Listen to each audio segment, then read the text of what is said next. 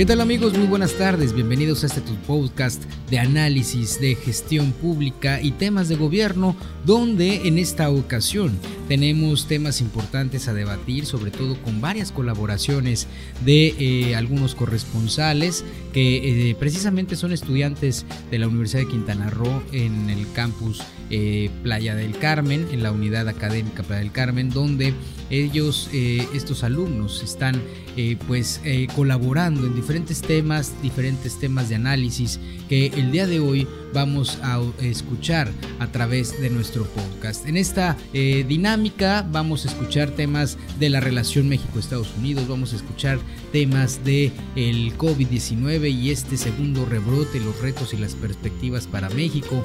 Vamos a escuchar la transparencia, temas de transparencia y gobierno abierto en eh, México, temas de rendición de cuentas, temas del gobierno abierto y esta cuestión de adaptación también de la nueva gestión pública, eh, temas de feminicidios, aumento de la violencia en municipios del país, temas económicos y de desempleo que van precisamente cristalizando esta cuestión del entendimiento de los medios de comunicación, la democracia, la influencia de los medios también en la misma, en el sistema electoral, el mercado electoral, el gobierno abierto y los medios de comunicación y cómo la tecnología también va influenciando en la toma de decisiones política. Esta es la dinámica de nuestro podcast en esta ocasión y vamos a darle entrada, claro que sí, a los análisis de esta eh, tarde, esta mañana, tarde o noche, dependiendo donde nos estén sintonizando.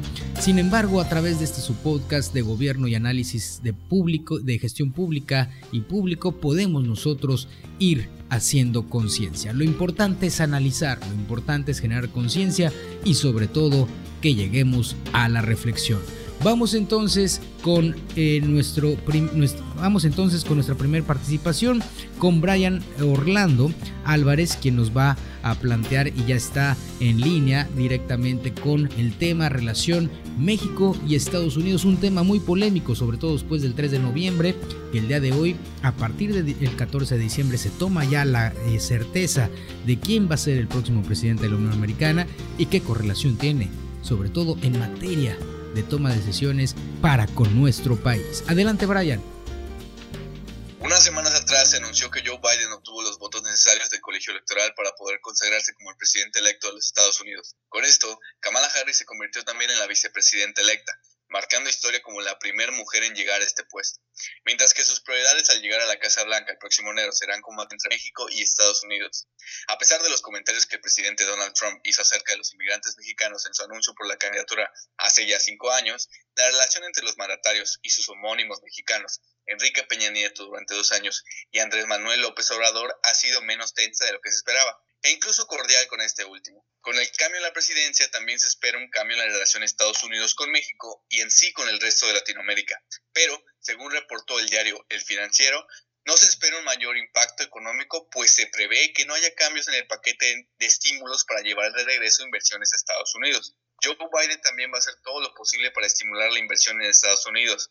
Esta es una prioridad para ambos candidatos. Pero la forma en cómo lo hará será diferente, dijo al, diario Jason Marsack, director de Adrian Arsen Latin American Center. Además, el especialista también mencionó que Biden podría tener una política en la que intente colaborar aún más con México. Pero esto aún dependerá de cómo se conforme el Congreso. Acuerdo con lo que Jay Bryson, director gerente y economista en jefe de banca corporativa de inversión Wells Fargo, le comentó al diario, si los demócratas logran obtener la mayoría, mantendrán y subirán los estímulos fiscales, además de tener una mayor inversión en la infraestructura para impulsar el crecimiento de la economía de su país. Tampoco se espera que haya alguna modificación en el TEMEC. El tratado entre México, Estados Unidos y Canadá entró en vigor el pasado primero de julio y por lo mismo estará en curso, pues no está en los planes del presidente electo alterar el documento.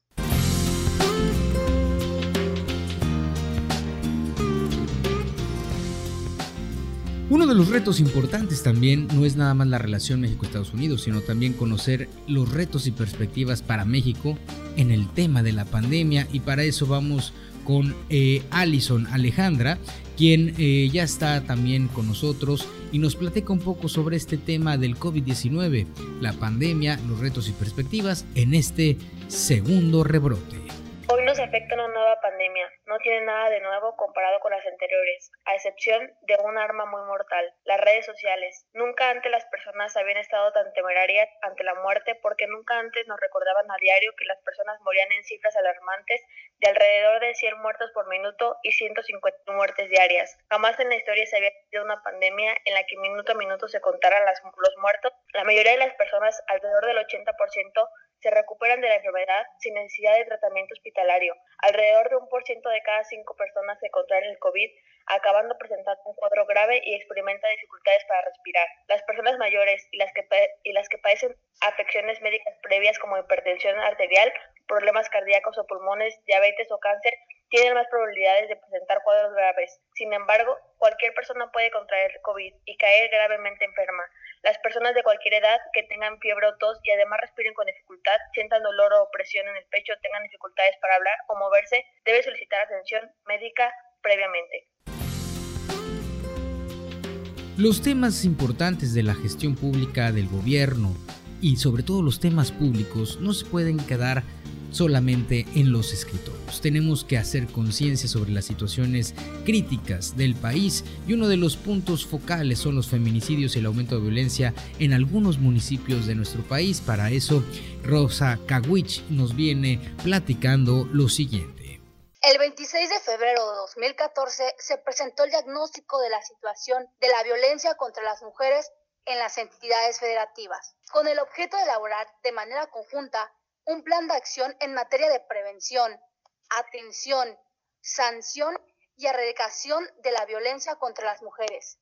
Sin embargo, los datos son alarmantes e incluso han ido en aumento durante el confinamiento. Asimismo, Debemos de recordar que la seguridad y la igualdad de género son valores fundamentales, por lo tanto, es obligación del Estado garantizarlo. El Coneval 2020 estima que de febrero a marzo de este año, los delitos asociados con la violencia de género aumentaron en un 12.9%. Por su parte, la Dirección de la Mujer aseguró que durante la pandemia los llamados de urgencia al celular de Guardia Municipal aumentaron en un 35%.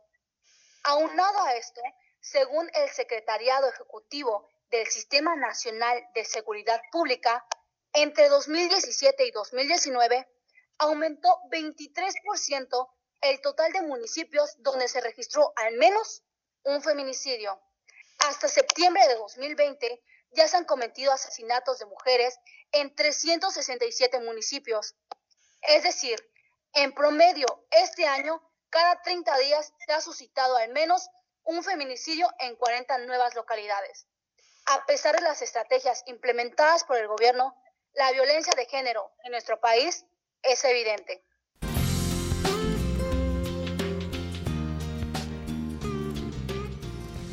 Estos retos que principalmente hoy México está afrontando con la pandemia y que está visualizando hacia el 2021. Para eso, Nailea, quien también es compañera de los estudios y análisis en materia de gobierno, nos viene platicando sobre los retos de la economía y el desempleo para el próximo 2021. Eh, la parte de economía, en la economía mexicana caerá el 10.2% en 2020 y crecerá el 3% de 2021. La actividad económica en México caerá hasta el 2.2% de 2020 y la recuperación en 2021 se quedará en un 3%, estima la Organización para la Cooperación y Desarrollo Económicos. La perspectiva de México va a contracorriente de las previsiones para economía mundial. La OCDE prevé que el PIB mundial disminuirá un 4.5% este año antes de recuperar 5% en 2021, por arriba de los, del expuesto en junio pasado. Las proyecciones asumen que continuarán los, brotes locales esporádicos que se abordarán mediante intervenciones locales específicas en lugar de cierres nacionales, detalló la organización. También parten de que una vacuna no estará ampliamente disponible hasta el final de 2021. Estos también son los proyectos de infraestructura para reactivar la economía de México, según el milenio. El gobierno federal junto con la iniciativa privada, dieron a conocer el segundo paquete de proyectos para impulsar la reactivación económica de México. A través de la inversión de infraestructura, se trata de 20 obras que contarán con una inversión de 228 millones de pesos. Eh, aquí yo diré las tres eh, más importantes para el 2021, que serán eh, la terminal de liquefacción de gas Costa Azul con una inversión de 47 mil millones de pesos para enero del 2021. El libramiento de Colima, vía rápida, contará con una inversión de 2.692 millones de pesos con un esquema participación privada de mixto con el gobierno de Colima hacia enero de 2021. Autopista Coapiaxtla. Cuagnopalán tendrá una inversión de 4.211 millones de pesos bajo una concesión estatal en el gobierno de Puebla y Motaengli para el 2021. Y la parte de desempleo en el 2021 máximo de 25 años pronosticó el el fin. La desocupación abierta en México alcanzará un nivel de 5.8% de la población económicamente activa durante el 2021, lo que representará la tasa de desempleo más alta que el país haya registrado en un cuarto de siglo, cuando en 1995 se observó un nivel de 6.2%, revelan las más recientes proyecciones del Fondo Monetario Internacional. La prevención del desempleo para el 2021 del FIM implicaría que el próximo año habrá un 3.338 millones de mexicanos desempleados, un número nunca visto si se considera el número de personas que registra anualmente la encuesta nacional de ocupación y empleo del INEGI y los propios datos del organismo internacional.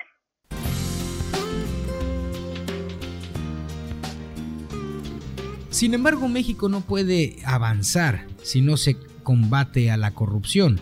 Para eso, Emanuel Jicum nos está platicando sobre la transparencia y la rendición de cuentas del gobierno actual respecto a otros gobiernos anteriores. La corrupción, siempre un cáncer para el desarrollo de nuestro país. Focalizando el tópico transparencia y rendición de cuentas del gobierno actual respecto a los gobiernos anteriores, se encuentra colocado a México en la quinta posición de los países más corruptos de Latinoamérica. El INEGI identifica un costo anual de corrupción por habitante de 2.273 pesos. Esto se ejemplifica en un análisis de los últimos 10 años, donde de un determinado número de burócratas a los cuales se les encontraron escándalos de corrupción, no se les frente ante la justicia ni siquiera una cuarta parte de los mismos, poniendo en evidencia un claro problema a nivel nacional en relación con este tema.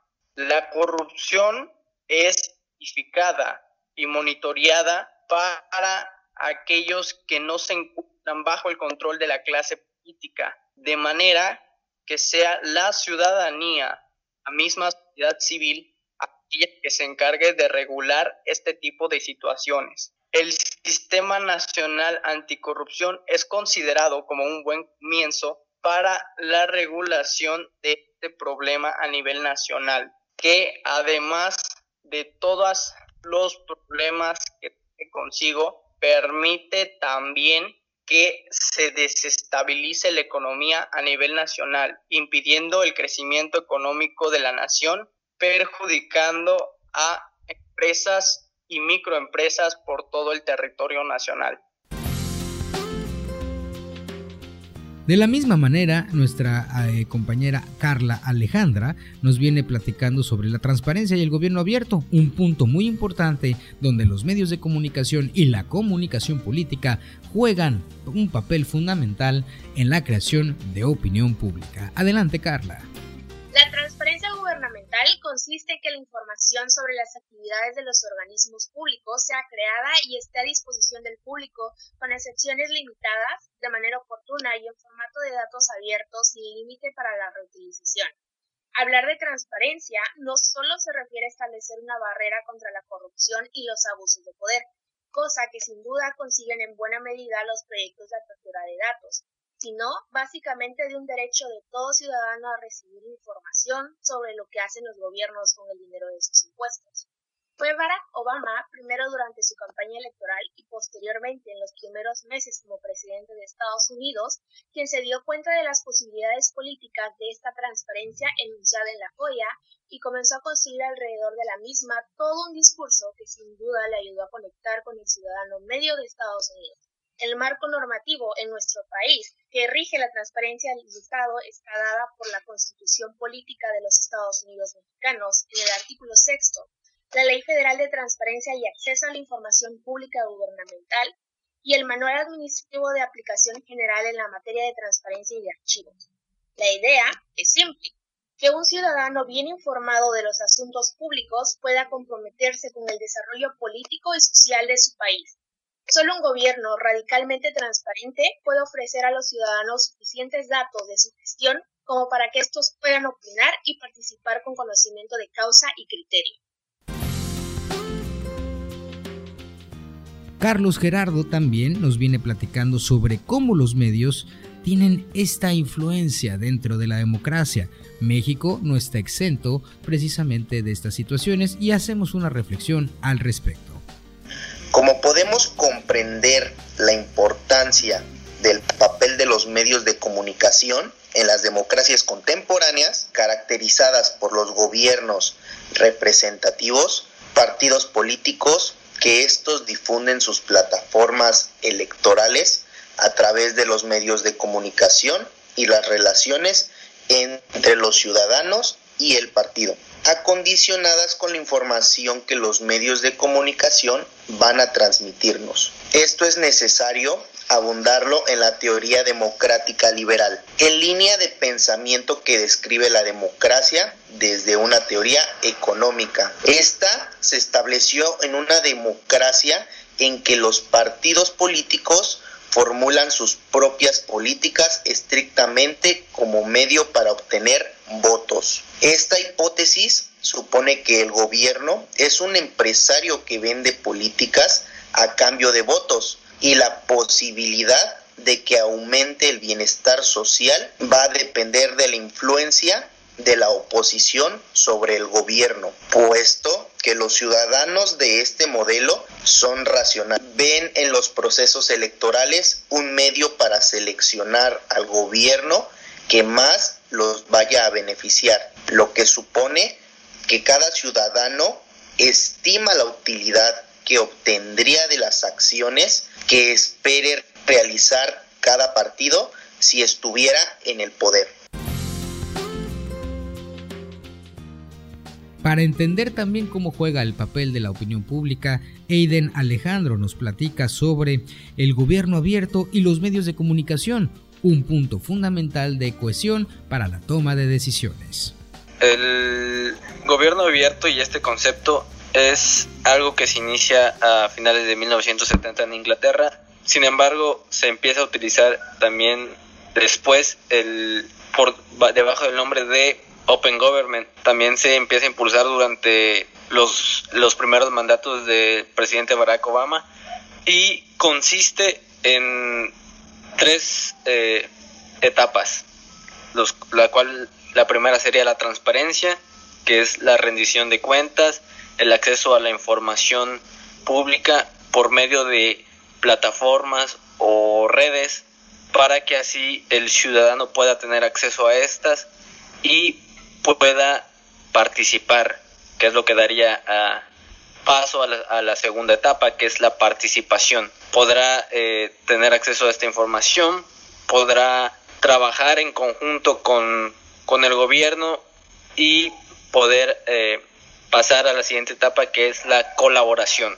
De aquí se planea que se, pues se tenga una nueva estructura de lo que es el gobierno, la democracia y eh, también la producción de, nuevas políticas. Esto se hace para eh, una innovación de lo que es eh, esta estructura del gobierno y se pueda tener un, un estado más, más, un estado con una administración más eficiente, más eficaz y que se le agregue lo que es el valor público. Y no podemos dejar atrás la tecnología. Las tecnologías de la información también van perfilando este gran cambio en la toma de decisiones y sobre todo influencia en el marco político. Las TICs, como se conocen, nos platica Daniel Bermúdez cómo se han venido incursionando en el terreno político. Como primer punto a tratar, tenemos que considerar que toda tecnología funge o tiene como fin último el ser una herramienta que nos ayude a eficientizar las actividades que sin dichas ayudas no podríamos hacer con tanta facilidad. Y ahora aplicando dicho concepto y contextualizando al día de hoy, tenemos una población que se encuentra en constante, eh, valga la redundancia, crecimiento poblacional y también crecimiento tecnológico que permiten crear un escenario perfecto para que las TICs entren, eh, enfatizando el papel en las comunicaciones unificadas. Y ahora, ¿qué más tratarlas en este tema como en la toma de decisiones políticas? Por décadas hemos sido siempre los receptores de las actividades de los gobiernos que muchas veces no han sido eficientes, que muchas veces pues tienen a, hacer en beneficio de otras cosas que no tienen que ver con los gobernados. Ahora, aplicando dichas tecnologías y el día de hoy, podemos encontrar la, la, posibilidad de que tanto el gobierno sea el emisor y también ahora el receptor, ya que nosotros podemos ser los emisores de las necesidades, permitiéndole al gobierno focalizar dichas necesidades para atacarlas o resolverlas de la manera más eficiente, buscando de esta forma y proporcionándole al gobierno con esas tecnologías eficiencia, procesos claros, y haciéndolos demostrables para que tanto la corrupción pueda llegar a bajar, incluso decisiones fundamentadas en las, en las necesidades que realmente el pueblo necesita. Y aplicando estas tecnologías masivamente, podemos ser simplemente el pueblo que emite y da comunicación a su gobierno para que tanto ellos como nosotros nos veamos beneficiados y al final de cuentas, colectivamente, como es el fin último de todo el gobierno, colectivamente tengamos ese beneficio mutuo, tanto ellos como nosotros, y que todos seamos felices. Mi tema es este y le veo de gran importancia y espero que realmente sea de su ayuda dicha información, pero mi punto principal es considerar que por primera vez, o más bien con esta tecnología, podemos ser tanto los receptores y emisores de la información y de las actividades, de los beneficios y de todas las cosas que nos permite el día de hoy la tecnología para tratar con nuestro gobierno. Gracias. Por su parte, Luz Estrella nos platica también, dentro del manejo de la tecnología, cómo se ha venido cambiando ahora el mercado electoral, sobre todo dentro del ámbito de los, de los medios de comunicación y la comunicación política, para el control de masas, herramienta que hoy está presente en nuestra democracia. Si hablamos del mercado político, hablamos de una ciencia, la ciencia que se encarga de hacer una combinación entre las ciencias políticas del campo del saber, como la economía, la sociología, la psicología, etc., con la mercadotecnia. Como sabemos, desde hace muchos años, el mercado se trata de satisfacer, donde ambas partes lo consideren de valor. Por ejemplo, yo te doy mi dinero a cambio de un producto o servicio. En el caso del mercado electoral, un ejemplo sería, yo te doy mi voto a cambio de que me cuides, a cambio de seguridad. Desde hace años, la estrategia de mercado político ha sido que el político ofrezca siempre seguridad y avance económico como estrategia. Gracias a que se relaciona con la ciencia de la psicología, se apoya en la manipulación en cuanto al aspecto y lo que el político puede llegar a ofrecer y es mediante las campañas donde se busca llevar a cabo ejecuciones tácticas y estratégicas, las cuales sean capaces de dar a conocer y convencer a distintos grupos en cuanto a la ideología de un partido o la figura pública, pero siempre buscando un fin político. Finalmente, para poder aterrizar estos conceptos y sobre todo entender los problemas regionales, Miguel Ángel Aguilar nos platica sobre esta situación del panorama de los medios de comunicación en el estado de Quintana Roo, aquí en México, para conocer de qué lado está la perspectiva de la comunicación política y sobre todo en qué terreno está el estado de Quintana Roo en materia de comunicación, transparencia y situación de el mercado electoral. Adelante, Miguel. Hola, ¿cómo están todos? Hoy abordaremos el tema de panorama de los medios de comunicación en Quintana Roo. Como todos sabemos, los medios de comunicación son instrumentos que están en permanente evolución. Como ya nos hemos dado cuenta, a raíz de la pandemia del COVID, los medios de comunicación cambiaron su forma de transmitir dicha información. Se ha hecho de una manera bastante masiva e instantánea. Ahora bien, ¿Cuál es el panorama de los medios en Quintana Roo? Bueno, en Quintana Roo existen alrededor de 25 medios impresos, en los que se destacan Diario de Quintana Roo, Diario por esto y Diario Quequi, perteneciente al empresario José Gómez. Ahora bien, también existen 49 radiodifusoras, entre los grupos más importantes está la del gobierno del estado y las del fallecido empresario don Luis Alberto Pavia Mendoza, un empresario que fue el, detonador de todos los medios de comunicación aquí en Quintana Roo y más que nada de la radio. Ahora continuando con esto, existen más de 40 noticieros en el más y el más importante ese sería el del canal 10 que se encarga de informar a toda la población de Quintana Roo de lo que sucede en cada uno de los municipios y algunas noticias fuera del estado. Las principales tendencias que manejan estos medios de comunicación son los de actualmente los de la pandemia del COVID, los de las siguientes elecciones, los de los proyectos que lleva a cabo el gobernador y todas las medidas sanitarias que debemos seguir los ciudadanos de Quintana Roo y de todo México, al igual que las visitas del presidente de la República y noticias importantes que suceden en cada uno de los municipios del estado. Temas muy importantes, temas muy precisos que se están platicando el día de hoy en este su podcast. Elementos y herramientas de análisis que nos hacen considerar cómo la comunicación política nos involucra a nosotros como ciudadanos y nosotros como ciudadanos cómo podemos ir generando opinión pública para poder avanzar juntos en democracia, avanzar como sociedad y sobre todo realizar acciones de gestión en pro del beneficio de nuestras sociedades, de nuestro país y sobre todo resaltando el interés de nuestra nación. Esto fue todo por hoy en este su podcast a través del análisis de gobierno y gestión pública. Muy importante, síganos, suscríbase a nuestro canal y estamos en el próximo capítulo. Muchas gracias.